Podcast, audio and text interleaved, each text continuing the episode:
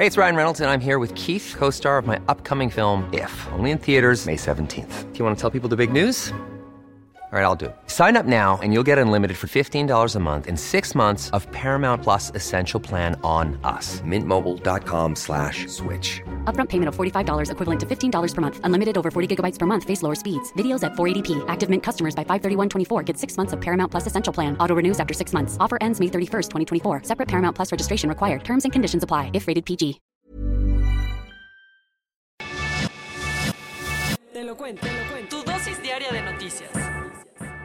Bonito martes para todos, yo soy Ceci Centella y aquí te traemos tu dosis diaria de noticias.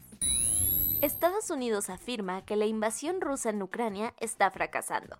Después de una visita del secretario de Estado de los Estados Unidos, Anthony Blinken, y el secretario de Defensa Lloyd Austin a la lastimada Kiev, los funcionarios dijeron frente a un grupo de periodistas que la avanzada de Moscú en realidad está fracasando. Pero eso no fue todo lo que Estados Unidos hizo esta semana, porque Joe Biden nominó a Bridget Brink, una diplomática experimentada de carrera y que ahora es embajadora de Eslovaquia, como nueva embajadora en Ucrania. Sobre esto, el propio Blinken avisó que Washington tiene todo listo para reabrir su embajada en Ucrania, con diplomáticos que estarán algo lejos de los ataques, justo en la ciudad occidental del Lviv.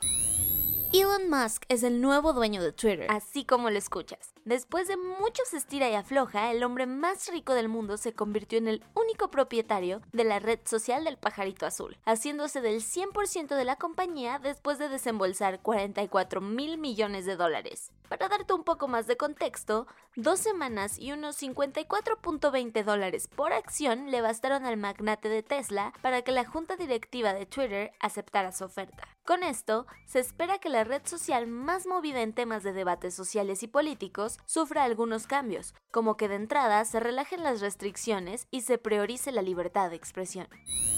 AMLO declaró que no va a permitir que nadie trate a México como piñata. Esto después de que Donald Trump dijera en un meeting que había doblado a la administración actual para que le pusieran a miles de soldados mexicanos en la frontera para tapar los flujos migratorios. A todo esto, en su mañanera, AMLO dijo en un inicio que así es él y que prefería no hablar del tema tanto, pero ya más encarrerado, dijo que no iba a permitir que utilicen a México como piñata. Al final, terminó culpando a los conservadores de acá, por polemizar todo, y dijo que tanto demócratas como republicanos andan involucrando a México en sus campañas para las próximas elecciones. Quien sí se puso más serio fue Marcelo, que en un tuit mandó a volar a Trump. Vámonos a los cuentos cortos. En plena madrugada y con más de 100 policías, el gobierno de la CDMX desalojó el campamento que tenían frente al Palacio de Bellas Artes, las familias triquis que fueron desplazadas de Tierra Blanca Copala en Oaxaca tras 15 meses de pedirle a las autoridades que las regresaran a su comunidad. La coalición LGBTTI está impulsando a nivel nacional reformar la Ley Federal de Trabajo para que como mínimo el 3% de los cargos en el servicio público mexicano sean ocupados por personas trans. Lo que se plantea es cambiar el apartado B de esta ley en aras de que sea mencionada la inclusión laboral trans y no binaria. El Departamento del Tesoro de Estados Unidos eliminó de su lista negra al hijo de Ismael Zambada, mejor conocido como El Mayo. Según el periodista especializado Keegan Hamilton, esta palmadita en el hombro se deriva de que Vicente Zambada Niebla fue testigo en el juicio de El Chapo Guzmán. Un tribunal de apelación penal de Texas suspendió la ejecución de Melissa Lucio, después de que su defensa presentó nuevas pruebas que podrían por fin regresarle su libertad y paz, tras tantos años de permanecer presa y librando batallas en los tribunales por un delito que no cometió. Uno de los críticos más fuertes del gobierno de Erdogan en Turquía acaba de ser condenado a cadena perpetua, se trata del empresario y filántropo Osman Kavala, quien ha estado preso desde el 2017 y lo han acusado por, según las autoridades, intentar derrocar el gobierno.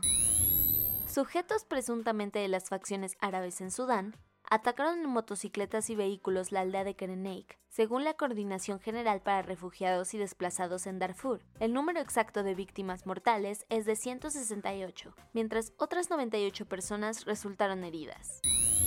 Eso fue todo por el día de hoy. Yo soy Ceci Centella y nos escuchamos mañana. Bye.